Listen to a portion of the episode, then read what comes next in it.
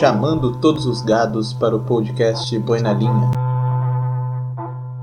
Bom dia, boa tarde, boa noite a todos que estão ouvindo ou assistindo esse podcast. Nós estamos aqui com esse nosso episódio de quinta-feira, hoje voltando ao tema política com o candidato uh, o pré-candidato a vereador pelo PDT por São Paulo, Gabriel Cassiano. Por favor, se apresenta para gente. Muito obrigado, meu xará, a todos vocês aí do podcast, do YouTube, público que vai nos ouvir e assistir né, pelo canal. É, muito prazer, muito obrigado pelo convite para estar aqui, o convite que eu fiquei muito honrado, muito feliz em receber, com um público tão distinto que ouve aqui o teu programa, Gabriel.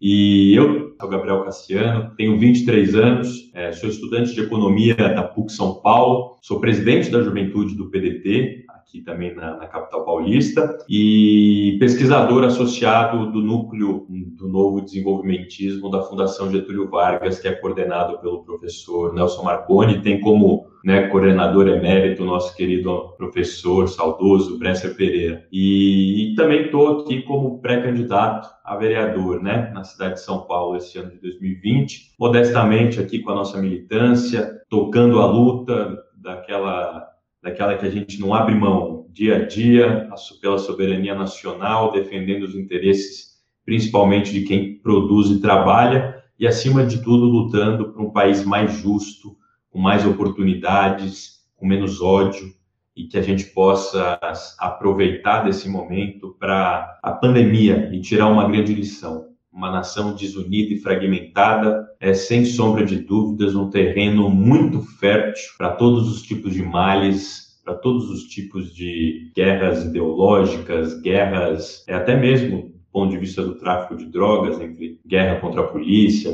contra facções criminosas, mas guerra principalmente dentro dos nossos lares, dentro das nossas próprias casas, por discussões muitas vezes políticas, né? E a gente não quer mais isso. Nós queremos nosso povo em paz para que a gente possa, depois dessa pandemia, voltar a trabalhar, voltar a produzir, voltar a trilhar os nossos caminhos e voltar a colocar o Brasil na rota do desenvolvimento econômico. Com certeza, o que todos nós queremos, acho, é um Brasil melhor depois dessa pandemia, depois desses anos tão turbulentos que a gente tem passado. Antes da gente dar início realmente à nossa entrevista, aqui no podcast a gente faz um, um ping-pong rápido com você, com o convidado, para o pessoal também se conectar com quem está do outro lado. Então eu queria que, de início, assim, você citasse um ídolo para você. Pode ser político ou não. Vou aproveitar a data de hoje, porque não deixa de ser um ídolo. Hoje, dia 24 de agosto, uma data emblemática. Getúlio Vargas para quem não sabe, hoje Getúlio Vargas é, completa-se né, 66 anos do seu suicídio.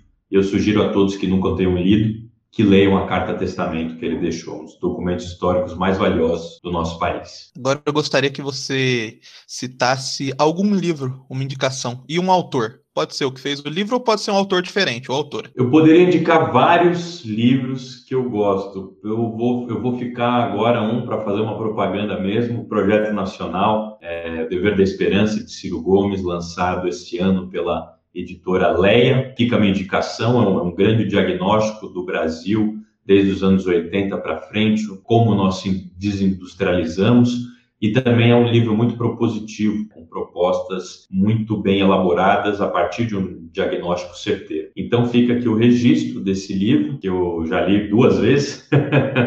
E, mas eu vou indicar um autor que eu gosto bastante, assim, que são dois, na verdade. Vou citar um internacional e um nacional. Um é o Yoval Harari, né? grande escritor, né? Que já fez Sapiens, o último livro, né? Dele é fantástico. Eu também li, tenho aqui na, na, na biblioteca. Mas um outro ator muito, um outro autor nacional muito importante é Celso Furtado e Darcy Ribeiro, né? Todo mundo tem que ler a, obra desses dois. Inácio Rangel também, ó, disse três. Tudo certo, sem problema. Agora, passando para uma outra área, não muito a ver com livros e questões políticas, ideológicas, a gente vai. Qual comida preferida? Opa, essa, é isso eu fico dividido, mas sem sombra de dúvida é a culinária japonesa. Um bom salmãozinho cru, temaki, com shoyu, com molho tare, hot roll, meu irmão, depois um sushiro ali para digerir tudo. Eu, se eu pudesse, tivesse dinheiro, eu comia todo dia. Já é o segundo convidado que vem aqui e fala que comida japonesa é o prato preferido. Eu acho que eu estou escolhendo o pessoal pela comida. aqui em São Paulo é bem popular, né? É, comida japonesa aqui pegou bastante. E agora, para finalizar esse nosso momento, uma música marcante para você. Muitos vão se surpreender. Não vão achar né, um político de esquerda e vai falar essa música que eu mais escuto, com tantas opções para falar de ilustres artistas, mas a música que eu mais escuto são duas, né? Noites Traiçoeiras e Sonda-me, com cantadas interpretadas pelo padre Marcelo Rossi. Eu sou católico, para quem não sabe, isso nos momentos de angústia, nos momentos de aflição, me dão um grande vigor e uma grande renovada na bateria e nas energias, e no ânimo, principalmente. Bom, depois desse nosso momento ping-pong, que agora vocês já conhecem mais ou menos o, o, gosto aí do Gabriel, a gente vai passar realmente para as entrevistas em momentos tão difíceis da política brasileira num quadro geral. Para quem não sabe, hoje a gente está gravando dia 24 de agosto, foi um dia depois que o presidente disse que encheria a boca de porrada, encheria de porrada a boca de um jornalista quando ele perguntou onde estariam os 89 mil reais do Fabrício Queiroz. Aqui no programa, Cassiano, a gente tem, quem vem aqui principalmente debater política, a gente tem uma análise das três esferas do governo executivo, seja o presidente, o governador e o prefeito. Queria que você fizesse a, a, as suas ponderações sobre o governo Bolsonaro, o governo Dória e o governo o governo Bruno Covas em São Paulo. Perfeito. Eu vou começar pelo Bolsonaro, passar pelo Dória e finalizar com o Bruno Dória. Você vai entender por quê na hora que eu falar dele. Bom, em relação ao governo Jair Bolsonaro, é muito importante a gente fazer uma diferenciação do que foi o primeiro ano de governo dele, foi teoricamente ano passado, 2019, que é um ano, primeiro ano para se testar, etc evidentemente que não teve grandes acontecimentos do ponto de vista de escala mundial, mas do ponto de vista econômico ele já mostrou o que veio, isso é o que importa. Ele colocou ali uma equipe ultraliberal, Paulo Guedes na economia, e todos os indicadores pré-pandemia mostravam que a política econômica adotada pelo governo Bolsonaro não estava indo na direção de aquilo que nós pensamos que deve ser a política econômica, ou seja, resolver o problema do desemprego, resolver o problema da informalidade, resolver o problema, principalmente, do endividamento das famílias e do endividamento do passivo das empresas, e principalmente, vamos dizer assim, é, colocar em debate, em discussão, naquele primeiro ano, que era um ano fundamental, a reforma tributária, uma reforma tributária justa e progressiva. É, vale dizer que não é essa que o governo está apresentando, mas também eu vou contextualizar algumas coisas que mudaram. O grande debate do, do, ano passado foi a reforma da Previdência. E a gente sabe muito bem que a reforma da Previdência foi mais um puxadinho de reforma. Que, e por que, que ela foi um puxadinho? Porque ela não apresentou na, nada mais, nada menos do que novamente partir do ponto de vista demográfico da sociedade e levar em consideração o quê? Levar em consideração a idade e tudo mais, então aumentou a idade mínima, aumentou ali a idade para receber, né, o tempo de contribuição para receber a aposentadoria integral, tudo isso é puxadinho, tudo isso não é reforma, tudo isso, se a gente continuar nessa linha, a gente vai ter que fazer uma reforma semelhante daqui 10 anos novamente, porque a perspectiva de vida vai aumentar. O problema não é esse, nós temos que olhar para onde de fato está ali a fonte de financiamento da Previdência. Essa é a grande questão. A fonte de financiamento da Previdência ela é oriunda da nossa estrutura tributária, perdão, que é procíclica. Ou seja, a nossa estrutura tributária, ela só arrecada, ela só funciona em momentos de atividade econômica pujante, em momentos de crescimento do PIB, em momentos de crescimento da atividade econômica. Isso é muito ruim, porque são nos momentos de crise que o governo precisa ter mais dinheiro para gastar. E aí, quando está em crise, como a nossa reforma taxa produção, taxa consumo, taxa tudo, tudo esse tipo de coisa, taxa menos renda, menos grandes fortunas, menos né, é, rentismo, menos especulação financeira, distribuição de lucros e dividendos, etc., bens de luxo e tudo mais, ela é uma, é uma estrutura que, quando vem a crise econômica, tem um impacto direto né, nos empregos, etc., da, da, da, da sociedade, e há uma demissão em massa e com essa demissão em massa também o fechamento de empresas. E você sabe que um do, uma das da, da, a principal fonte de arrecadação da previdência é a descontada na folha, né, do INSS ali da nossa da nossa gente, do nosso povo que está formalizado no emprego. Então, quando você tem um desemprego em massa e as pessoas partem para a informalidade, você já quebra quebra absolutamente ali a fonte de financiamento da Previdência. Então, é muito mais uma questão de desemprego estrutural e de né, crise econômica e recessão e falta de geração de empregos com carteira assinada, que são as fontes ali para arrecadar o dinheiro da Previdência, do que propriamente uma questão demográfica. Mas não que a questão demográfica não seja importante a gente lidar. É importante, mas nós temos que levar em consideração componentes da vida brasileira, que é a extrema desigualdade, que é a, a diferenciação de categorias profissionais, que é a diferenciação de regionalidades também. É muito diferente você pegar um trabalhador que trabalha ali carpindo e extraindo minério, car, é, cortando cana né, no semiárido, no, no Nordeste ou no interior de São Paulo, do que um cara que trabalha aqui engravatado na Avenida Paulista no ar-condicionado.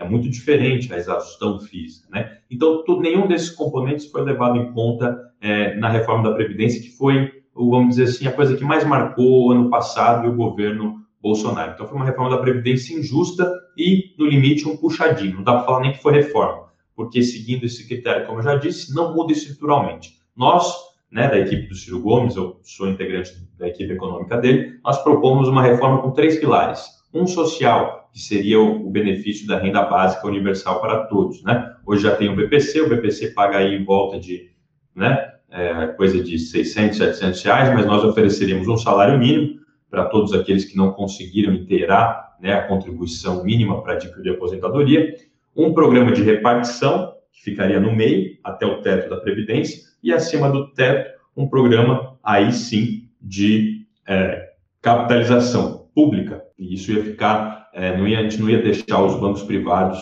fazerem e administrar esse dinheiro. Bom, passando 2019, a gente entrou em 2020. O governo continuou no mesmo ciclo, só que houve, de fato, um fato absolutamente extraordinário, que foi a pandemia. E a pandemia gerou muita coisa que a gente precisa avaliar com muito cuidado. A pandemia, primeiro, ela gerou uma desestabilização social. É, nós já vínhamos tendo um, uma, um, tensionamento político muito grande desde 2014, com a eleição da Dilma né, contra o Aécio, depois o impeachment, Temer, pá. A gente já vinha num clima extremamente polarizado. Nós não temos paz política, paz social e nem estabilidade institucional no país desde o fatídico ano de 2014. Não temos. Mas o fato é, quando veio a pandemia em 2020, isso se acirrou. Acirrou de uma forma em que parece que os extremos começaram a se aflorar dos dois lados e a discussão ficou muito banalizada e a gente começou a ter crise atrás de crise. A gente tinha um presidente que, no primeiro momento, estava tomando uma, uma, vamos dizer assim, uma postura de um completo idiota, um lunático, que negacionista em relação à pandemia, que achava né, que era uma gripezinha, etc., tudo mais, e foram necessárias, então, medidas judiciais para conseguir conter as paranoias do próprio governo e para conseguir conter a falta e a negligência, digamos assim, da capacidade do governo federal de gerenciar a própria crise.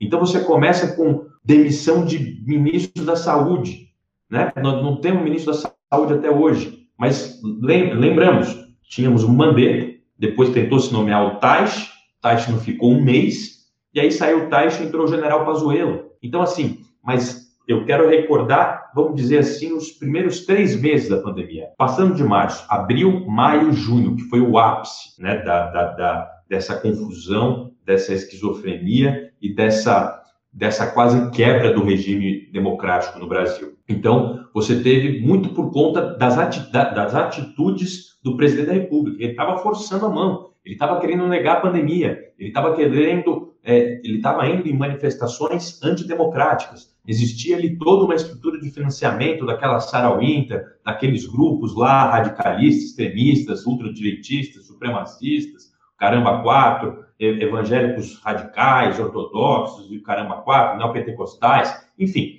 tudo isso gerou o Brasil caos. Então a gente estava partindo para o caos. Saiu uma, uma matéria na revista Piauí dizendo que quando o Celso de Mello recebeu a queixa-crime, né, que foi, pelo, foi escrita pelo PDT junto com a rede com o PSB, almejando ali a busca e apreensão do celular do presidente da República, logo depois daquele episódio do Ramagem, né, do Sérgio Moro, que também é uma coisa que contribuiu, veja só, o Sérgio, o Bolsonaro demitiu nesse período, estava tão tenso politicamente, que ele demitiu o Sérgio Moro e o Mandetta, dois ministros que até então considerávamos absolutamente o quê? Indemissíveis. E ele demitiu, ele teve, chegou lá até com um culhão, colocou ali, ó, pediram truco, ele falou seis, e se mostrou maior que eles bolsonarismo se consolidou como ideologia política, se consolidou, ele demitiu e não perdeu popularidade. As pesquisas do Datafolha agora, e vou chegar lá o porquê disso, mostram Bolsonaro com uma popularidade ascendente ainda mais no Nordeste, né, onde ele mais cresceu proporcionalmente. Mas vamos falar aqui então só para contextualizar e terminar de falar do Bolsonaro. Então, você teve essas crises políticas, institucionais, é, demissão do, do, do, do, do delegado-geral da Polícia Federal, a indicação do Ramagem, depois aí o Moro pede para sair. Era uma crise por dia. As lives bombavam aqui, porque era, era só crise, só crise. E no meio disso, milhares de brasileiros desassistidos, que no início daquela pandemia, não sei se você se lembra, mas né, eu acho que com certeza todos se lembram, não existia máscara nas farmácias, não existia é, é, álcool gel, não existia UTI para todo mundo, não existiam ventiladores pulmonares, porque o mundo inteiro passou a descobrir com a pandemia que produzir importa. Ou seja, há uma reflexão e uma quebra do paradigma econômico neoliberal. Né? E a China supriu o mundo inteiro, aí sendo, vamos dizer assim, a indústria global, o polo de produção global, e ela conseguiu oferecer é, para o mundo inteiro com exportações de ventiladores pulmonares, né, EPIs, né, remédios, tudo, tudo isso ela conseguiu exportar para o mundo inteiro e é o que vai representar a curva em V e a China deve crescer em 5% ao ano. Mas, enfim, esse era o Bolsonaro pistola, vamos dizer assim no jargão né, da, da, da nossa gente aí da, da internet. O Bolsonaro full pistola, né, com o general Heleno lá respondendo, falando que se o Celso de Mello aceitasse aquilo, as consequências iam ser imensuráveis, tudo mais. Então, assim, você tinha um cenário muito grave. Era uma crise política jamais vista no país, beiramos a quebra do regime institucional, e uma crise sanitária também jamais vista. Tudo ao mesmo tempo, concomitantemente. Olha a loucura que a gente viveu até pouco tempo atrás. Olha a loucura que a gente passou. Eu não dormia, bicho, eu não conseguia dormir. Era cada hora uma bomba, era cada dia uma bomba, era recorde de mortes, aí era demissão do ministro da Educação, da educação demissão do, do, do, ministro da Justiça, era o vazamento, quer dizer, vazamento não, era a publicação, né, a divulgação, a publicidade do vídeo, né, da reunião ministerial, era uma confusão geral, uma confusão geral, o país literalmente é, em, pegando fogo, em pandaré, nosso povo morrendo batendo aí recordes da, da pandemia, trágicos, e, enquanto isso, os políticos brigando lá em Brasília.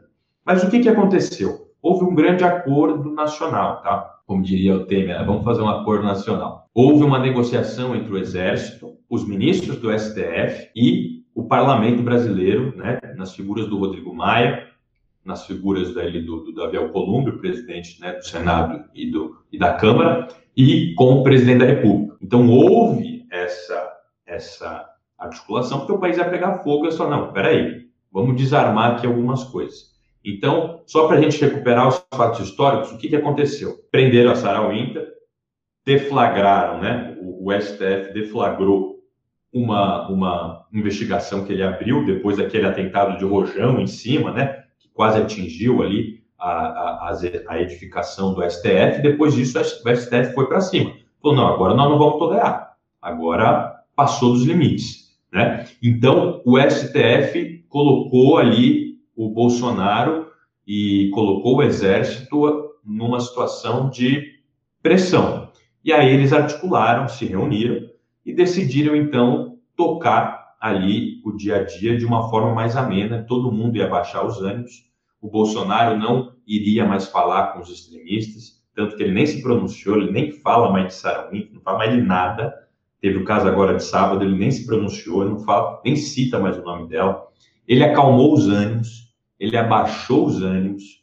É, ele teve agora esse episódio que você citou, né, que ele voltou a ser ele, né, né ele falou, e hoje ele chamou os jornalistas de bundões, né, voltou aí de novo a ter uma verborragia maior, que ele estava com tempo, né, mas se você reparar, de um, daquele tempo onde houve esse acordo, ou seja, quando o ministro do STF também, é, é, não sei se foi do STJ ou do, do STF, cancela a, a, a, concede o foro né, ao Flávio Bolsonaro, aí evita, tudo bem, tem a questão do Queiroz, mas faz uma blindagem né, institucional para evitar chegar na presidência da República, houve um grande acordo para continuar a tocar o país, vamos dizer assim. E o Bolsonaro vem seguindo, então, desde então, uma figura mais amena, mais é, polida, menos extremada, e a gente viu os reflexos disso, né? a gente sentiu os reflexos disso.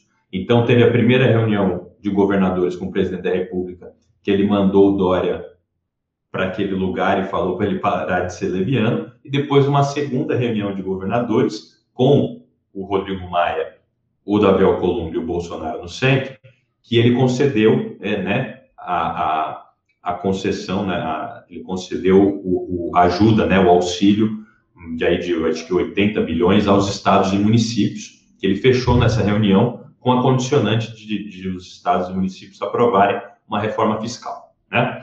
Então, tudo mudou a partir disso, tudo mudou, e é muito bom a gente pensar o que está acontecendo agora. O que está acontecendo agora é que o Bolsonaro percebeu que o auxílio emergencial, apesar dele ser uma conquista do Congresso Nacional, ninguém sabe e liga para isso. Porque, no final das contas, quem paga é a Caixa Econômica Federal e é o governo federal. Então, as pessoas automaticamente associam o auxílio a ele. Pela primeira vez na história, houve uma redução sem precedentes da desigualdade, ou seja, saiu um estudo do IBE, né, da FGV, que eu convido todos vocês a assistirem.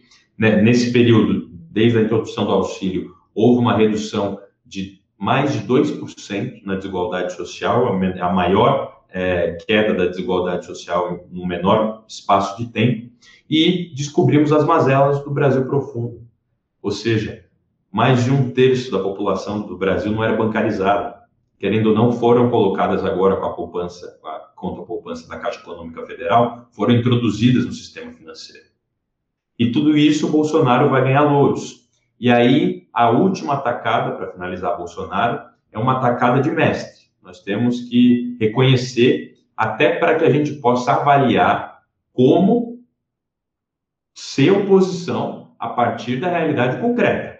E qual que é a realidade concreta? A realidade concreta é que o governo federal, né, que o Paulo Guedes chegou num acordo com a ala mais, vamos dizer assim, entre aspas, desenvolvimentista, né, que era o Braga Neto, o Luiz Teixeira, né, enfim, essa ala aí que queria mais investimentos, etc., ele chegou num acordo com, com os dois e vão criar o programa Pro Brasil e o programa é, Renda Brasil, que vai substituir o Bolsa Família. Aí é que está a coisa mais grave, mais grave do ponto de vista da popularidade do Bolsonaro e como ele vai utilizar isso, com certeza, e se ele utilizar isso, é capaz que ele ganhe no primeiro turno, tá? Em 2022.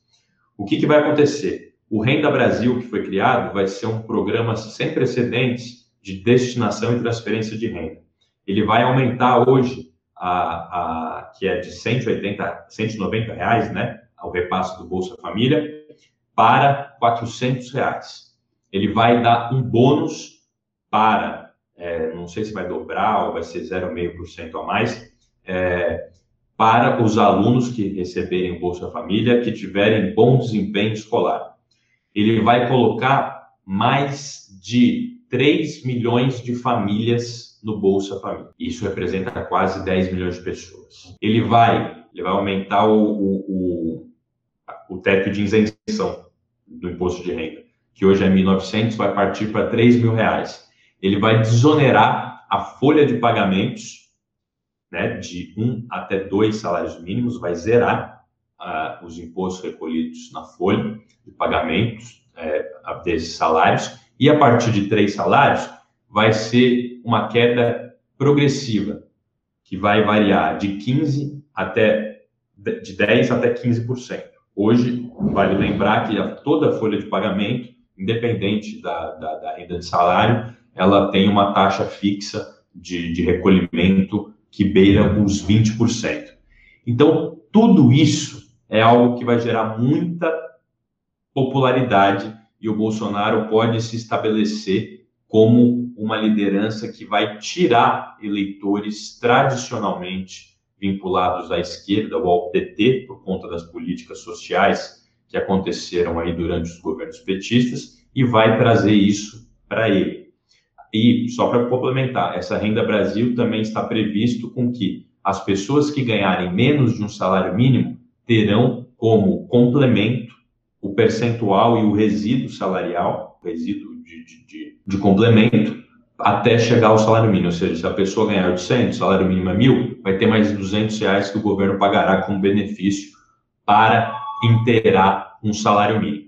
Então a situação é bem grave para a esquerda, porque o Bolsonaro é, descobriu o tamanho da, da, popularidade que é as políticas sociais, porque o Brasil é um país muito desigual. Essa questão da renda universal ela já estava até muito atrasada no nosso país. E se ele for exitoso e conseguir, ele só tem um dilema. Em compensação a tudo isso, retirar a bônus salarial, introduzir uma CPF de 0,2% para todas as transações financeiras e, se eu não me engano, tem mais uma coisa que agora estou esquecendo, de cabeça eu não vou lembrar. Mas tem que equilibrar, ou seja, como é que a sociedade vai avaliar na balança essa introdução da CPMF, a retirada do bônus salarial mais a desoneração da folha, o aumento de, do teto de isenção do imposto de renda, esse programa, o aumento do Bolsa Família, a inclusão. Então, assim, ao meu ver, essa política está destinada às populações mais pobres. As populações mais pobres não vão reclamar da CPMF, porque, como muito bem sabe,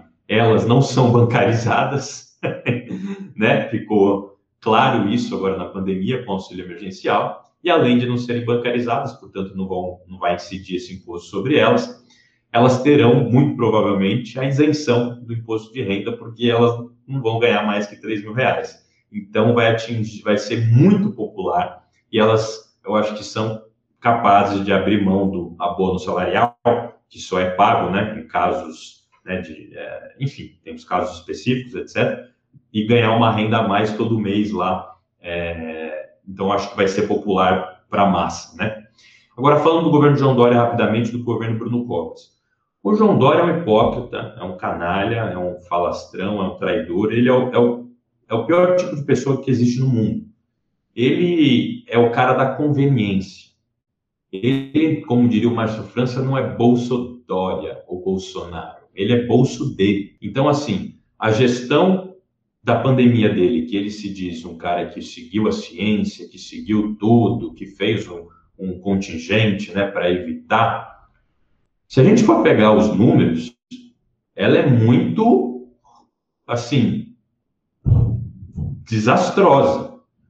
Tá? Vamos para os números. 30 mil mortos no estado de São Paulo. São Paulo fosse um país, já estaria quase em quinto lugar no mundo com mais mortes. Quase um milhão de casos. Hospital de campanha construído às pressas, que foi prometido entregar 1.800 leitos, entregaram 300 no pavilhão do AMB e teve uma tempestade, ficou absolutamente inundado o hospital de campanha. O hospital de campanha do Paquembu, eles, como é que falam? Eles abrem, ninguém usa, eles tiram. E ainda eles queriam requisitar leitos privados, quando a taxa de ocupação das, das UTIs chegou a 91%, no período mais grave da pandemia. Então isso mostra a incompetência deles. Imagina, eles gastaram um monte de dinheiro no hospital de campanha e queriam requisitar leito de UTI privado quando a coisa chegou, sendo que não foram entregues os leitos, os 1.800 leitos é, prometidos no, no então o cara vai gastando, vai gastando, vai ter muita coisa aí. Você vai ver que vai rolar até, até outubro, né, operações da Polícia Federal que vão, é, vão atingir aí diretamente esses cenários de, de desvio de dinheiro público a partir né, das obras sem licitação que o Estatuto de Calamidade Pública permite, e é uma gestão pífia, uma gestão pífia. É, é, e falar do Bruno Dória, do Bruno Covas, né? O Bruno Dória abriu um novo programa, ele criou um novo programa em São Paulo, programa Covas Abertas. Covas Abertas, tem ruas abertas, né? Aí ele abriu Covas Abertas. Você olha assim, a Vila Madalena, domingo, sábado à noite, ele permite né, com que os bares voltem, comecem a funcionar até as 10 horas da noite, e um monte de gente aglomerada sem máscara. Cadê a GCM? Cadê os fiscais? Governador, cadê a polícia militar? Ou seja, na periferia o pau canta, na Zona Oeste, na Vila Madalena, o corona avança. E essas pessoas aí, como eu costumo dizer, elas vão para um Sírio Libanês, elas vão né, para um Albert Einstein, elas vão para um, né, um Oswaldo Cruz, um São Luís, enfim, agora os funcionários do estabelecimento, né, os trabalhadores que estão ali, né, por força de botar o sustento em casa e a comida em casa, eles vão talvez ficar sintomáticos, mas vão passar a doença para os pobres, tanto que se você pegar os índices né, de letalidade, as periferias são as mais atingidas. Então, os trabalhadores que vão para uma UPA, que não conseguem vaga, né, às vezes em, em UTIs, etc., tem um tratamento precário,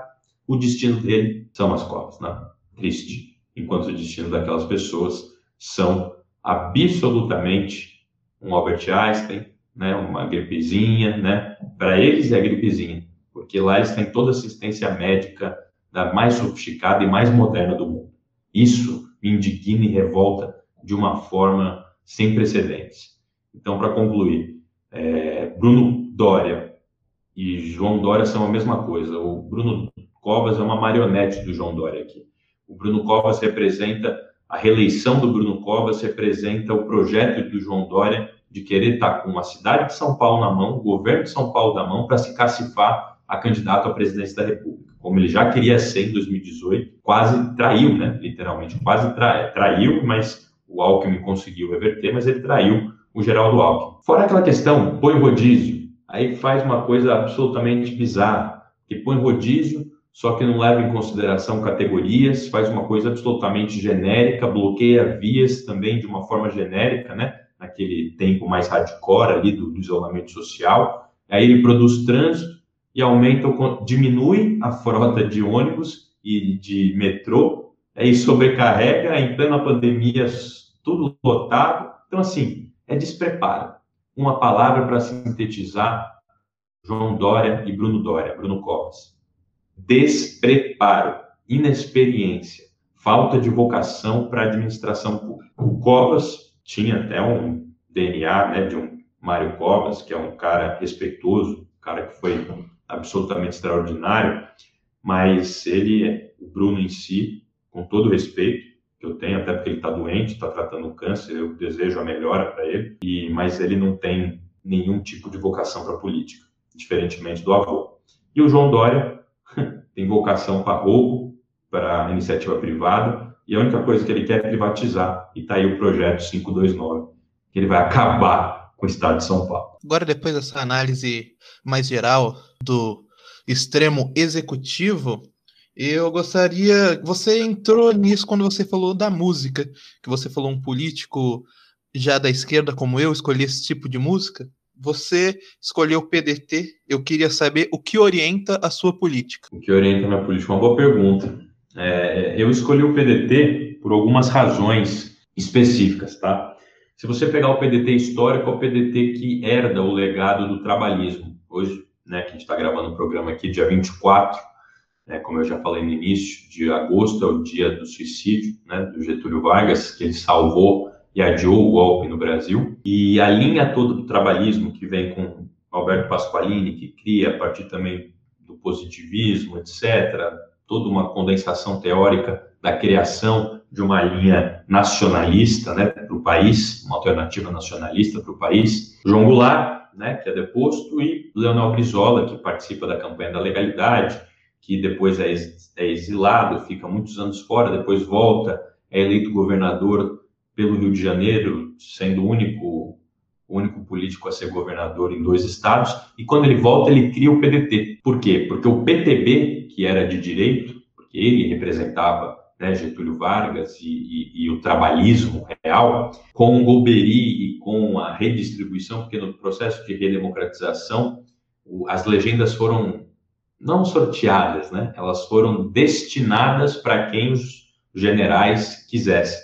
Entregar uma estrutura daquela, né, a do PTB, que era uma estrutura muito grande, era o maior partido do Brasil, nas mãos do Brizola, representaria, vamos dizer assim, uma grande ameaça para os entreguistas, para os antinacionalistas, para a Rede Globo, por exemplo.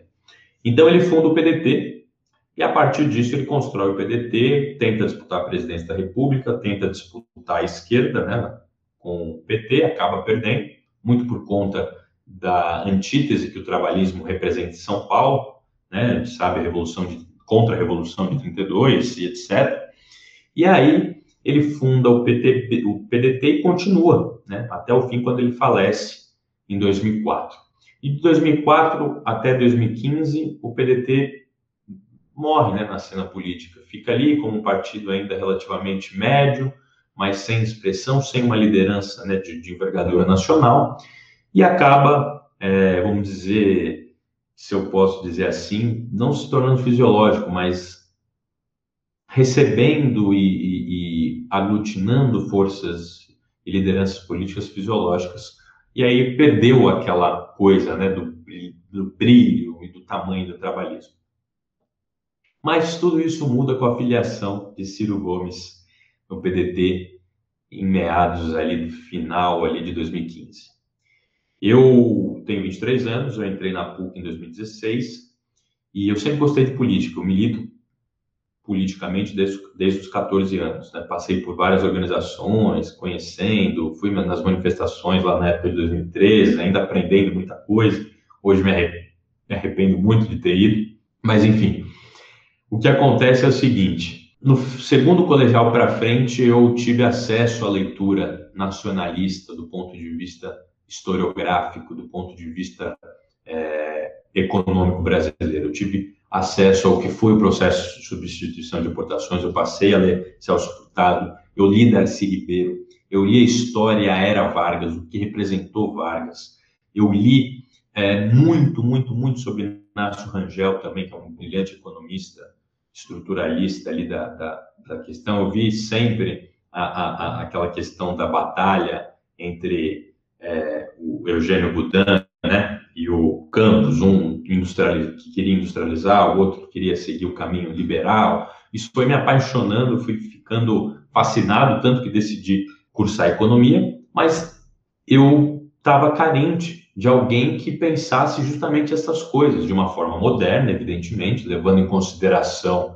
ali os componentes do século XXI, mas que resgatasse essa figura é, e resgatasse essa linha política econômica. E aí coincide do período em que o Ciro se filia e o Ciro, eu acompanho o Ciro desde 2012, já suas entrevistas, seus debates, eu assinava a Carta Capital, eu lia muito, ele era colunista da Carta Capital, e eu sempre me identifiquei com o projeto econômico, com, as, com os diagnósticos econômicos, os diagnósticos políticos dele. E aí eu escolho o PDT, primeiramente, pela filiação do Ciro, porque eu conheço ele em um congresso, é, e aí convido ele a participar né, de uma palestra na PUC, organizada lá pelo coletivo que eu tocava na PUC, na FEA PUC, na Economia, lá no curso de Economia. E uma palestra, convidei para ele, ele falou, não, top, beleza, marcamos, ele veio, ele bateu, tatu não sobe toco, né, aquela, aquela palestra famosa dele. E aí eu, a gente sai, a gente sai para jantar, e aí a gente janta, eu pergunto para ele, Ciro, eu sou muito identificado com o seu projeto, eu quero saber se você pretende seguir é, pretende realmente ser candidato a presidente, pretende levar esse projeto para o PDT, né, do novo desenvolvimentismo, né, dessa questão nacional, etc., Projeto Nacional de Desenvolvimento, e ele fala, não, absolutamente, é, esse compromisso é absolutamente fincado, eu entendo o PDT para isso. E aí eu, então, vou buscar aqui, ele me passa o endereço lá do PDT, entro, e aí começo, inicio a construção da juventude, ali também reunindo né, todo mundo que agora faz parte da equipe econômica dele, né, que eu era aluno do professor Nelson Marconi, apresentei ele para o Ciro, e aí foi a minha, a minha decisão e a minha escolha pelo PDT. Primeiro, pela filiação do Ciro, ou seja, a possibilidade do PDT voltar a ser o velho PTB, o velho e bom, né? Panela velha que faz comida boa, né? Tem um ditado. Mas com, essa, com esse componente, com essa leitura atualizada do século XXI, resguardando ali algumas questões que são referentes à modernidade que precisam ser levadas em conta para o desenho de um projeto nacional de desenvolvimento. E foi isso. Eu escolhi o PDT e aí depois eu fui me aprofundando ainda mais sobre a linhagem histórica do, do trabalhismo, de Vargas, de Brizola, etc. E me apaixonei ainda mais por esses grandes brasileiros. E que pena que o Brasil não elegeu Leonel de Moura Brizola em 89. Foi o melhor presidente que o país não teve. Agora, saindo dessa questão ideológica, mas ainda mantendo esse ideal de política diferente, eu queria que você falasse o que falta na Câmara dos Vereadores de São Paulo e nos próprios vereadores de São Paulo. O que falta para eles? O que falta, não só na Câmara dos Vereadores, mas na maioria dos políticos brasileiros, é a vergonha na cara de exterminar de uma vez por todas a cultura da mediocridade. Nós temos que desvincular e desvencilhar a política da mediocridade. A política precisa ser um instrumento, além de representação, né? nós temos uma democracia representativa, é um instrumento de representação social, principalmente no legislativo, né? de, de, de segmentos, mas o que você observa é que reina majoritariamente entre os políticos brasileiros a mediocridade, o colonialismo mental, os interesses escusos e miúdos de curto prazo. Isso precisa ser eliminado. Eliminado. Eu vou te dar um exemplo aqui, partindo da, da Câmara Municipal, como você falou. Você percebe que existem muitos vereadores de bandeiras, né? Eu tenho bandeira tal, eu tenho eu defendo os animais, ou eu defendo o ambiente, ou eu defendo a educação, ou eu defendo não sei o quê. Eu acho bem interessante, isso é necessário, é estimulante. Só que na prática, muitos né, têm só essas bandeiras, e a gente sabe que essas bandeiras ali você vai, pode lutar, mas você não vai ficar o mandato inteiro lutando só por essas bandeiras. Aí o que, que ele fica, o que, que esses políticos ficam fazendo durante quatro anos? Ficam fazendo ali, dando nome de rua, né? Dando a a telha, inaugurando uma quadra de futebol ali para o né, pessoal, né, fazendo ali um recapeamento no asfalto, dando não sei o quê. É isso que é a mediocridade.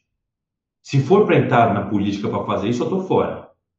Eu vou entrar, se eu for entrar, eu vou para fazer história. E vou mesmo. Eu vou, eu posso até ter minha vida ameaçada. Eu, eu tenho certeza que isso vai acontecer logo nos primeiros meses de mandato. Mas eu vou para rachar ou ser rachado. Eu vou para mudar essa estrutura e quebrar a raiz da mediocridade que reina na política brasileira. Eu vou com um plano de legislatura que será registrado no dia do registro da minha candidatura. Um plano com 12 eixos que contempla todos os setores e segmentos da cidade de São Paulo. Um plano que está sendo desenhado e chancelado por Brescia Pereira, por Paulo Gala, por Nelson Marconi, por Mangabeira Unger, por José Luiz Oureiro, por é, o grande professor Eduardo Fagnani. Também nós temos Gonçalo Pereira, um dos maiores geneticistas do mundo, né, chefe do laboratório de, de genômica da Unicamp. Nós temos aí grandes especialistas também na, em mobilidade planejamento urbano, né, Amanda, a, que é doutoranda na, pela FAUSP, nós temos a Valéria, também que é doutoranda a, a Valéria, na verdade, é doutoranda na, na FAO e a Amanda no, na Universidade de Barcelona. Então, assim, então, eu estou arregimentando aqui um programa definitivamente que até pode se confundir com o programa de executivo, mas é para mostrar já de cara que eu vou para acabar com essa cultura da mediocridade. O papel do vereador não pode ser da teia, da, né, ou procurar ali alguém passou mal da família, vai lá. Tudo bem que tudo isso acaba sendo necessário por conta da péssima qualidade dos serviços públicos prestados nesse país. Só que, no longo prazo, se a gente choca com essa colisão e a gente faz um projeto decente, uma administração decente, se Deus quiser, nós vamos eleger Márcio França prefeito de São Paulo, você vai ver que tudo vai melhorar todo mundo vai ter que cumprir o seu papel.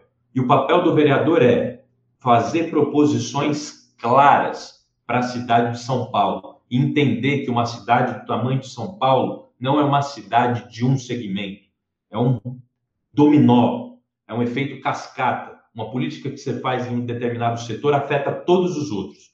E é isso que nós vamos fazer. Nós vamos terminar, e respondendo a tua pergunta, com aquilo que tem que ser banido de uma vez por todas, custe o que custar, que é a cultura da mediocridade na política, tanto municipal, quanto estadual, quanto nacional, na política brasileira de modo geral. Precisamos acabar com políticos medíocres. O político precisa ter preparo, o político precisa saber o que está fazendo. O político não pode ser apenas uma pessoa, e não é um discurso preconceituoso, um discurso. A gente tem que universalizar é, é, a educação para que também os pobres possam ser empoderados e possam conseguir, a partir da informação, a partir do conhecimento, terem condições de saber e de serem grandes proeminentes do ponto de vista de gestão pública, etc. Agora, não dá para tolerar gente que está na Câmara dos Vereadores, ou está na Assembleia Legislativa, ou está na Câmara dos Deputados, fazendo mediocridade com o país, votando nome de rua, votando nome de monumento, isso aí tem que acabar, tem que acabar. O vereador precisa estar lá para apresentar projetos concretos. E eu estou registrando aqui no dia 24 de agosto de 2020 o meu plano de legislatura, que eu vou registrar junto à minha candidatura, vai ser o maior plano e projeto de legislatura da história todos os vereadores que já se candidataram na cidade de São Paulo. Posso te garantir isso. A cidade de São Paulo, ela é no, na questão de verba da federação, é a terceira maior verba, perdendo para o Estado e para a própria União. Aí eu queria saber de você quais, tem, citando dois assim, os problemas mais gritantes da cidade de São Paulo não apenas as questões do legislativo, mas problemas ou estruturais da cidade de São Paulo, ou até mesmo da questão social que gritam em qualquer rua de São Paulo, a gente consegue enxergar esses problemas. Dois é pouco, são muitos e muitos graves. Mas se você me permitir, eu vou citar quatro. Pode ser? Beleza. Primeiro problema latente que todo mundo vai se identificar: saúde, principalmente no pós-pandemia.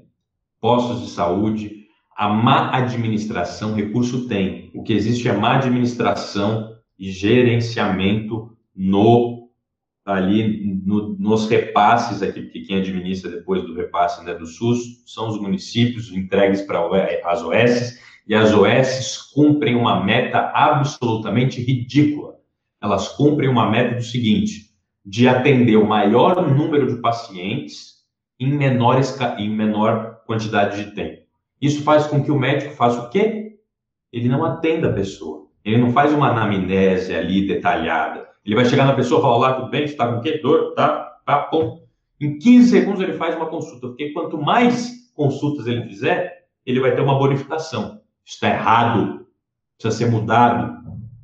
É preciso também que sejam contratados mais médicos em São Paulo. E essa administração, eu sou um defensor disso, eu eu quero criar um plano, né, a partir de parceria com, com, a, com a prefeitura, um plano de carreira né, na, na, na saúde municipal. Um plano onde os gestores, é, é, é, é os médicos, os enfermeiros tenham um plano de carreira para possibilitar ascendência, para eles não terem que ficar é, única e exclusivamente em postos de saúde. Isso tem que ser rotativo, senão você desanima, senão você desanima o médico, você desanima, aí não tem jeito, aí o cara vai fazer um trabalho ruim, porque ele vai estar tá estressado, vai estar tá ganhando pouco, vai estar tá no mesmo lugar ali. A gente sabe que as pessoas trabalham com aspirações e ambições. Então, eu quero consolidar, e estou com uma grande especialista em gestora pública, que é a psiquiatra do Einstein, e ela está fazendo doutorado em gestão de saúde pública, né, sabe tudo de SUS, que a doutora Débora está me auxiliando muito nessa questão, e nós vamos partir para mudar tudo isso, mudar a gestão das OS, etc., como é hoje, e nós vamos garantir assistência básica, pilar ao nosso povo, assistência preventiva. Assistência preventiva, que é, com certeza, a mais importante. Nós vamos levar médico em casa, sabe? Vamos fazer. Quando você tem a prevenção, você tem ali uma maior possibilidade de evitar o congestionamento de, enfim, é, pronto-socorros, UPAs, UBS, etc.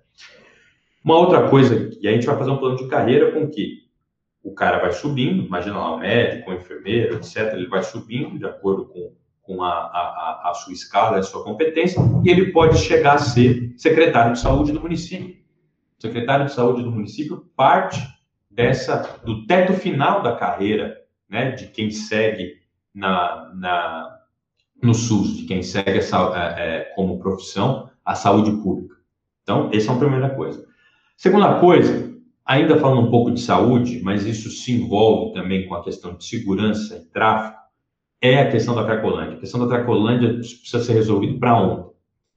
E eu costumo dizer, eu já, já, já dei o jargão para o Márcio França, até publiquei hoje né, um vídeo que ele gravou e eu dei o jargão lá no título, na, nas minhas redes sociais. Qual que vai ser o nosso lema para combater a Cracolândia? Terminar de vez com a Cracolândia. O braço forte e a coragem para enfrentar o crime organizado e os traficantes, sem medo, Vamos enfrentar como tiver que ser enfrentado. Por isso eu disse que a gente vai acabar com a cultura da, mediocridade. Eu vou ser um dos vereadores que mais vai tocar nesse assunto, o dedo nessa ferida, por isso que eu devo ser em pouco espaço de tempo ameaçado de morte. E segundo, a mão amiga e a solidariedade. Para quê? Para acolher os usuários, tratar eles como um caso de saúde pública, oferecer assistência psicológica, assistência social, oferecer emprego, oportunidade, destinar com esse salário e que eles sejam contratados talvez pela própria prefeitura para executar trabalhos, só que não dá dinheiro na mão deles. Porque se dá dinheiro na mão deles, eles voltam para o crack. Nós vamos dar um cartão de remuneração que vai ser um cartão credenciado em estabelecimentos, pequenos e médios estabelecimentos, também não vai ser Pão de Açúcar, não vai ser Carrefour, todos esses que já ganham muito dinheiro, estão concentrando no mercado. Nós vamos colocar pequenos e que quebraram essa pandemia, até para estimular, né, para que eles voltem à atividade e retomem a atividade econômica. Nós vamos dar um cartão para esse pessoal da Cracolândia que tiverem sido contratados prestando serviço, nós vamos dar um cartão que ele recebe e ele vai lá comprar comida. Nós vamos ter produtos cadastrados que ele vai poder comprar. Você não vai poder comprar álcool com aquele cartão. Ele não vai poder comprar droga com aquele cartão. Então você condiciona o gasto daquela pessoa. Não adianta ser hipócrita e não adianta ser, sabe, achar que você está na Eslovênia, na Eslovênia não, perdão, na, na Dinamarca, na, na, na, Suécia, na Suíça. Você não está, você está no Brasil. Aqui, se correr, o bicho pega, se ficar, o bicho come. Então, meu irmão, é sem sombra de dúvidas uma questão que nós vamos trabalhar e é promessa de campanha do Márcio França. Eu quero ajudá-lo nisso a acabar de uma vez por todas com a Cracolândia, enfrentando inclusive pesadamente os traficantes que estão ali. Tem muita gente ganhando dinheiro ali. Nós vamos enfrentar pesadamente, já fica isso registrado. A, a outra questão, que também está envolvida com isso, é a quantidade de moradores de rua. Hoje só São Paulo já passou de mais de quase 70 mil pessoas nessa situação. É um absurdo. E isso aumentou agora com essa pandemia. Então é o seguinte, nós vamos ter que criar um projeto emergencial para tirar essas pessoas da rua. Então nós vamos ter que fazer uma, um reordenamento do ponto de vista habitacional, ocupando os espaços centrais do centro e adquirindo é, imóveis abandonados, etc., para moradias dessas pessoas, mas que serão muito bem administradas, terão uma administração é, que geralmente é, edifício, qualquer tipo de edifício tem uma administradora, né, que, que gerencia o edifício. Nós vamos criar uma autarquia da Prefeitura de São Paulo para administrar esses condomínios, para que haja ordem, para que haja, né, tudo certinho, tudo regulado. Não vai ser baderna, não. A gente vai ser, nós vamos conceder o benefício, mas vai ter que seguir regra. A gente não é é, é, é, de, de, de, ficar dando, dando, dando direito, direito, direito, sem deveres. Aqui não. E nós vamos ter que fazer o seguinte: é, nós vamos ter que criar um projeto emergencial de transferência de renda do próprio município. Então, nós vamos ter que achar uma, uma, uma solução. Então, nós, vamos, nós já temos um alistamento civil, né, que é proposto pelo Márcio França, para já pegar vários jovens e colocar ali, né, como estágio, etc., de quatro horas ao dia, eles recebem uma remuneração, mas evidentemente tem pessoas em situações mais drásticas, que são mais difíceis né, de, de, de se conseguir emprego, e aí essas pessoas eventualmente vão precisar de um auxílio direto ali a ser pago. E a gente consegue fazer com fazer um leilão, como, seria o nome limpo, né, o leilão do Serasa, do Ciro, para limpar o nome das, ajudar a limpar o nome das pessoas da SPC, a gente pode fazer um leilão de quitação de IPTU, por exemplo, em milhares de devedores do IPTU. A gente renegocia, faz um preço justo, paga 10% do valor, progressivamente aí, etc., com que o, o indivíduo conseguir pagar, e no primeiro ano de governo a gente já tem um montante de dinheiro. E evidentemente que com a paradiplomacia, nós vamos buscar dinheiro ali nas instituições internacionais que estiverem à disposição de investir na cidade de São Paulo para construir infraestrutura, gerar empregos e principalmente alicerciar um regime de parceria tecnológica, de parceria comercial. Esse vai ser o nosso objetivo.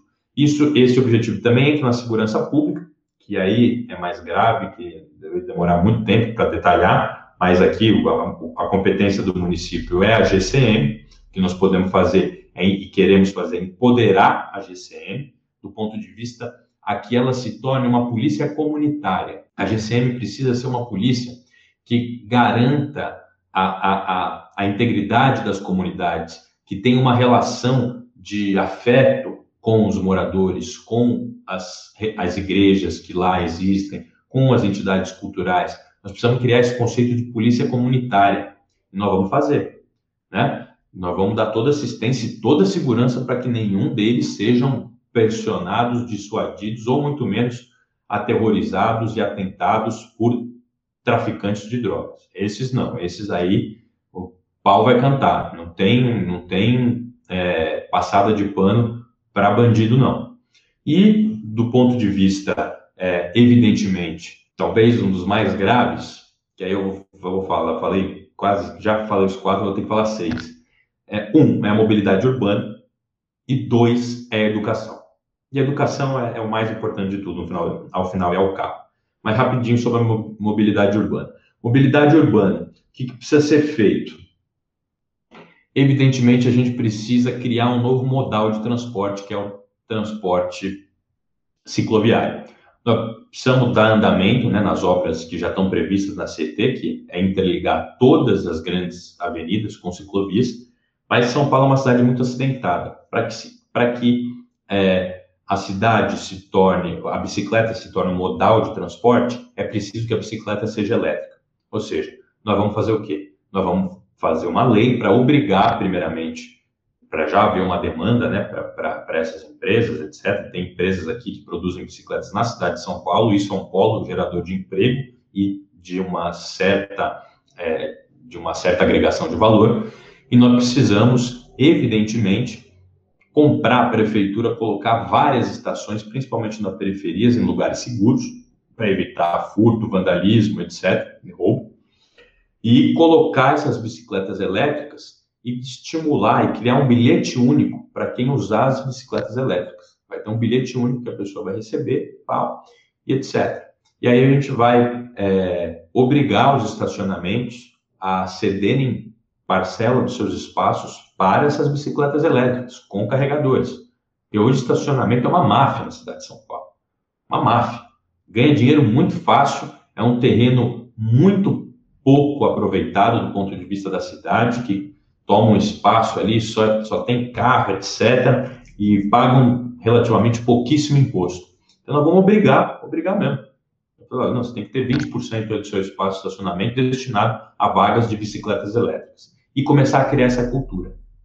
Então, bicicletas elétricas vão ajudar, a gente acha que vai ajudar, Aí tem obras que não dependem do, do, município, que são as obras do metrô, mas tem a linha efetivamente, né, do ponto de vista ali, é, a linha de ônibus, né, do ponto de vista da malha é, é, é rodoviária, né, de, de, de, ônibus, etc., né, do ponto de vista das pistas de, de rolamento, sem sombra de dúvida, é dar alguma ampliação aos corredores de ônibus, é, ampliar, mas também pensar em colocar uma discussão que é criar mais corredores propriamente de ônibus, ou seja, linhas diretas de ônibus e talvez se utilizar, como existe ali na Avenida do Estado, propriamente de elevados que trafeguem com ônibus ali, somente ônibus. Então, é preciso pensar nesse tipo de coisa, isso é obra, isso ajuda no emprego. E, evidentemente, uma coisa que é polêmica, mas é, eu não sei se vamos conseguir nos livrar disso, mas efetivamente vai ser colocar é, talvez mais um dia de rodízio por semana. É uma medida impopular, mas dado o trânsito que nós temos e o caos né, que nós já estamos chegando aqui em São Paulo, talvez seja uma medida necessária. E, evidentemente, isentar de rodízio quem trabalha com carro. Né? Ou seja, quem tira do próprio sustento ali a partir dos carros, nós vamos isentar. É lógico. Uber não vai ter rodízio, mas, assim, quem se locomove pela cidade, né, no dia a dia, etc., nós vamos estimular que utilizem o transporte público ou o novo modal cicloviário que pretendemos construir. E a última coisa é educação. Não tem assim segredo. É aplicar o quê? Primeiro, gestão. Gestão, eficiência e fim de indicação política para cargos de diretoria, etc., todo esse tipo de coisa. Tem que ter, hoje o Sindicato de São Paulo, né, da POSP, já conseguiu algo interessante, eu acho que a gente pode avançar mais, mas vamos ver, é um ponto polêmico com a categoria. Agora, Evidentemente, nós temos que aumentar o percentual de pessoas, de estudantes e alunos, e aí o que cabe ao município é do, da creche, da primeira infância até o nono ano, até o fim do, do ensino fundamental. Nós precisamos colocar o quê? Uma modernização na grade curricular. Colocar para esses jovens cursos de programação, cursos de informática, cursos de software, cursos de robótica, cursos cultura, esporte, tudo isso precisa estar na grade curricular obrigatória dos alunos, desde né, da primeira infância até o ensino fundamental 1 e 2. E com isso, a gente vai estar treinando esses jovens para o novo mercado de trabalho. São Paulo é uma cidade moderna. Hoje, em São Paulo, eu trabalho bastante porque o Neto, que é o nosso presidente do PDT aqui, que vai ser o candidato a vice-prefeito na chapa com Marcos França, é presidente do sindicato de TI, seja, o SINDPD, o Sindicato, o sindicato dos Trabalhadores de Processamento de Dados. E ele sabe mais do que ninguém, e eu tenho acesso a esses estudos, que eu sempre trabalho junto com ele, que há uma falta de mão de obra qualificada para esse tipo de emprego, para esse tipo de emprego. Ou seja, só em São Paulo, na cidade de São Paulo, há um déficit de 200 mil pessoas qualificadas para ocupar empregos nessa área de trabalho. E se nós queremos falar em empregos para a juventude, nós temos que pensar na educação lá, lá embaixo, para estimular com que as pessoas sigam essa, esse currículo e sigam essas áreas do conhecimento, que é o que tem pragmaticamente de emprego gerado. A gente não pode ficar discutindo o sexo dos anjos, a gente está no capitalismo, então a gente tem que se virar, senão a gente vai ficar para trás, nunca vamos chegar a ser uma China, uma Coreia do Sul, vamos ficar numa economia medíocre. Por fim, a introdução de Fab Labs, né? E a gente pode fazer isso, aumentar os Fab Labs, né? Que são esses laboratórios de tecnologia ao, aos redores da escola, porque a gente sabe que as escolas, elas têm, a maioria delas, escolas públicas, tem uma estrutura muito precária, não tem nem biblioteca, que quiçá uma sala de informática. Então, nós vamos ter que trabalhar isso.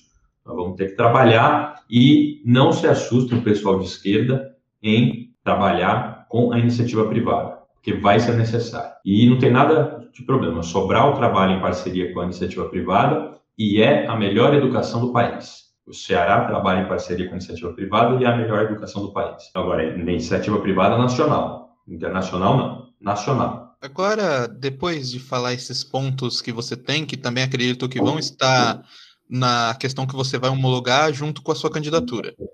Eu queria que você falasse, você que disse que desde os 14 anos já é, militava na questão de educação, na questão de política também. Eu queria que você falasse qual a importância da juventude na política. Tem um discurso do Brizola que é a resposta para essa pergunta. Ele fala: jovens do Brasil, é com aquele discurso. Tomem o destino da nação nas mãos. A vocês, jovens do meu país, eu quero transmitir a vocês essa mensagem Tomem o destino de vocês nas mãos próprias de vocês. Não confiem nesses políticos. Tudo está corrompido. Quem vos diz é o Lionel Brizola, que não quer nada para ele, que tem os seus cabelos brancos. Este homem que não está em busca de nada para si, porque vocês são o nosso país. O Brasil depende de vocês. Essa geração de políticos estão perdidas. Não esperem nada dessas gerações de políticas, dessas gerações políticas que estão aí. Eles não só porque não querem, na sua maioria, mas mesmo aqueles que querem fazer alguma coisa não têm condições, não têm ambiente, não têm meios, não têm possibilidades. Tomem o vosso destino nas nossas próprias mãos. Vocês não sabem, jovens do meu país, a força que vocês têm.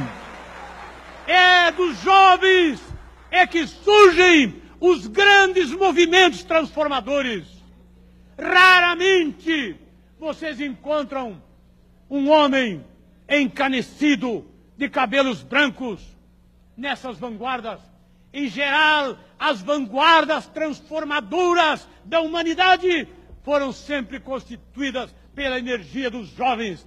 É de vocês, jovens do meu país, é que o povo brasileiro realmente pode esperar. A vocês eu deixo aqui esta minha mensagem. Nós queremos que o futuro seja de vocês. Nós queremos mais.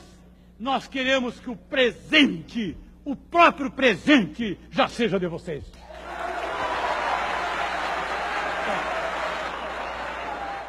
Então, a importância dos jovens na política é a de que os jovens não são o futuro. Não são.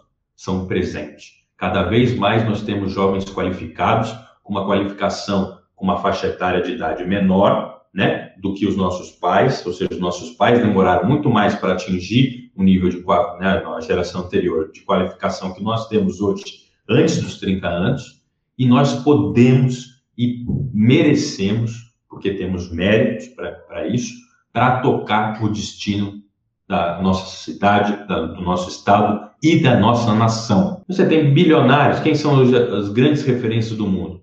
São Mark Zuckerberg, dono do Facebook, o cara tem o quê? 30 anos, criou o Facebook com quantos anos?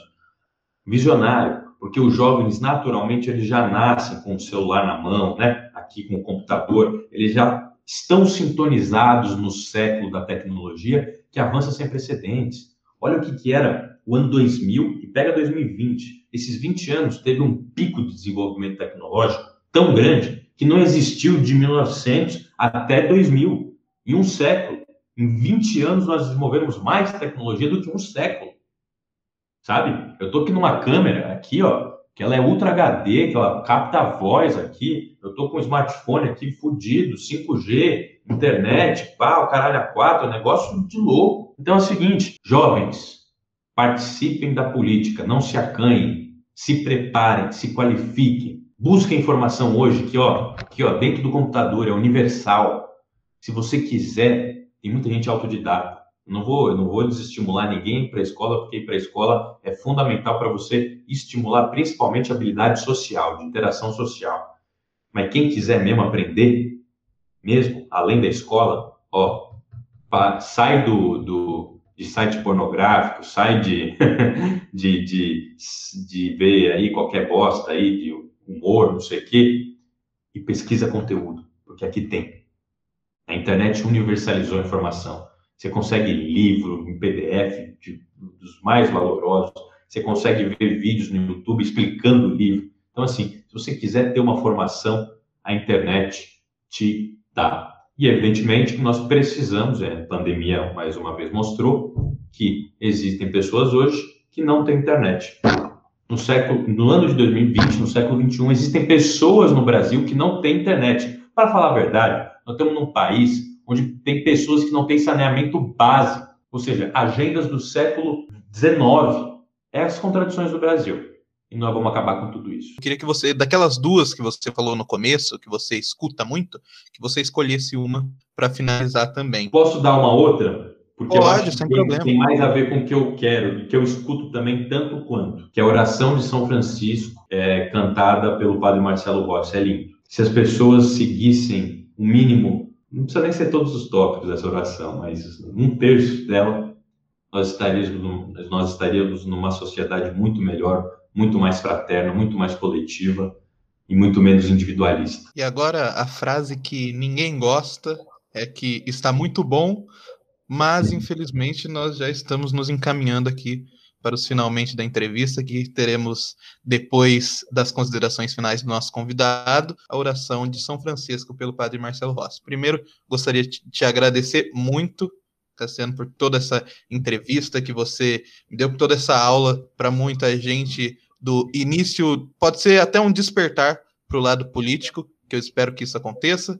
Então, agora o microfone é seu para suas considerações finais. Primeiro, eu queria te agradecer, meu irmão, meu xará, pelo convite, pela honra de poder estar aqui no teu programa, falando com jovens, falando com as pessoas que escutam, que veem né, o teu canal no YouTube. E eu queria deixar uma mensagem de, de, de esperança. Das grandes turbulências, das grandes tempestades, sempre tem uma frase que diz que logo depois vem a bonança. Essa frase tem um erro, porque essa frase ela supõe que depois de uma destruição, automaticamente você vai estar no paraíso.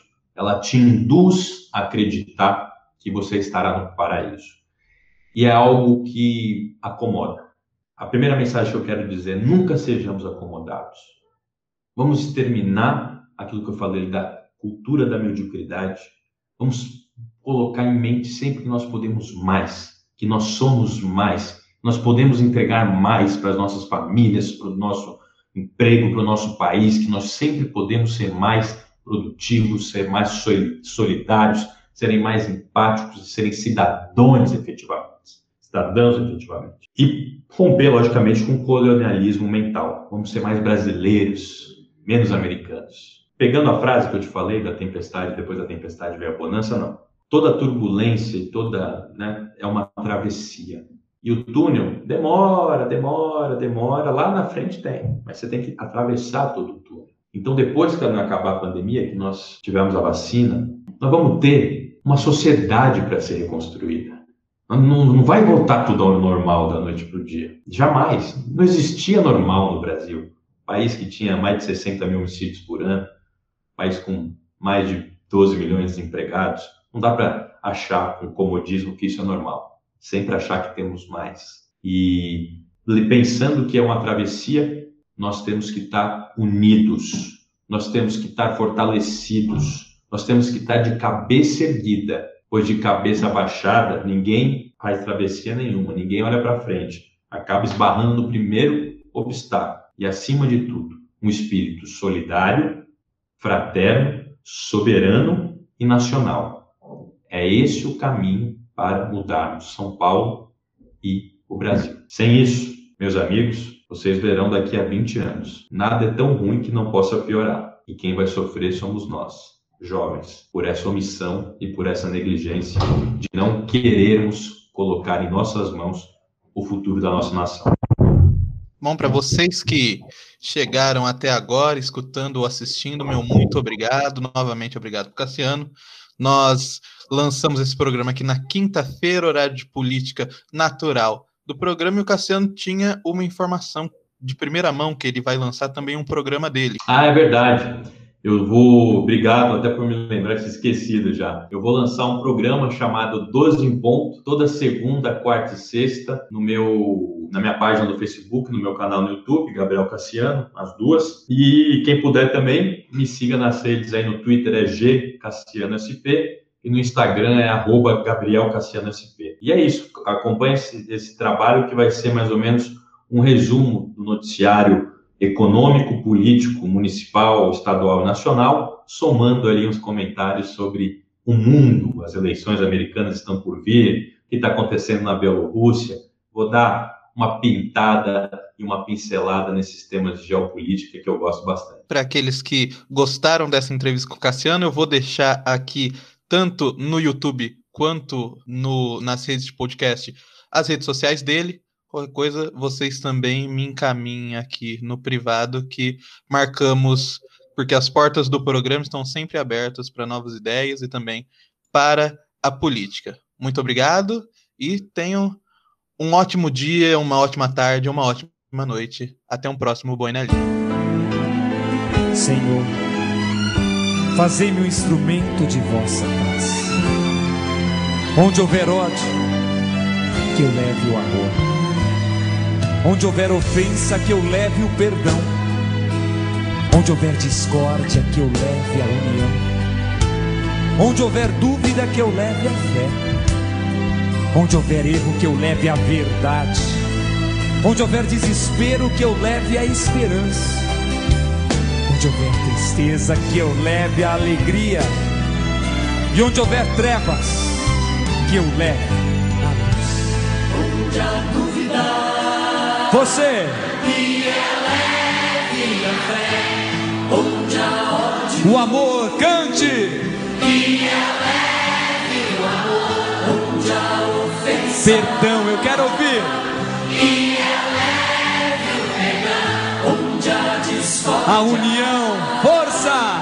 que eleve a união. Onde houver A verdade, diga. que eleve a verdade. Onde houver desespero, Esperança. que eleve a esperança. Onde houver treva, A luz, a luz. que eleve a luz. Onde houver Bem forte, alegria. que eleve Erga as mãos. Com a alma, vamos pedir. Senhor, Senhor, fazei de mim um instrumento de vossa paz.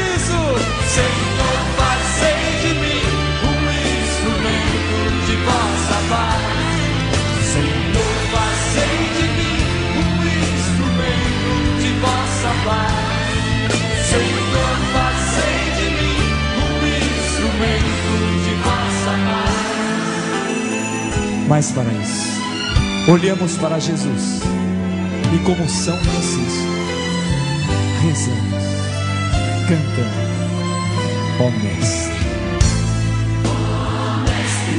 Que eu não busque você, mas consolar. Cante, mais compreender.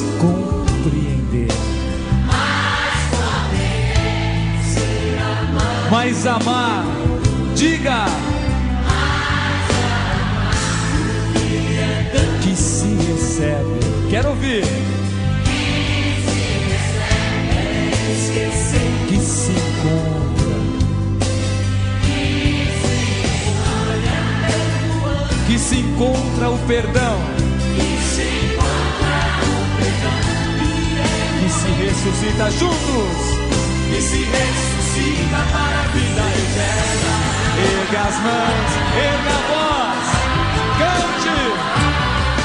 Senhor, fazei de mim um instrumento de vossa paz. Senhor,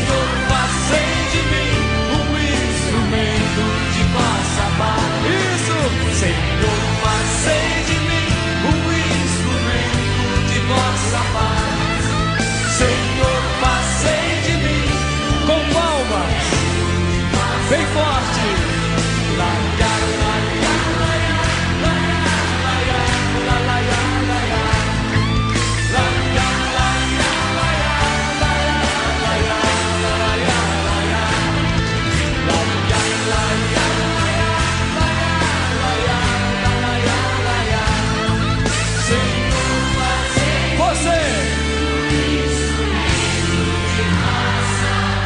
Chega de violência. paz.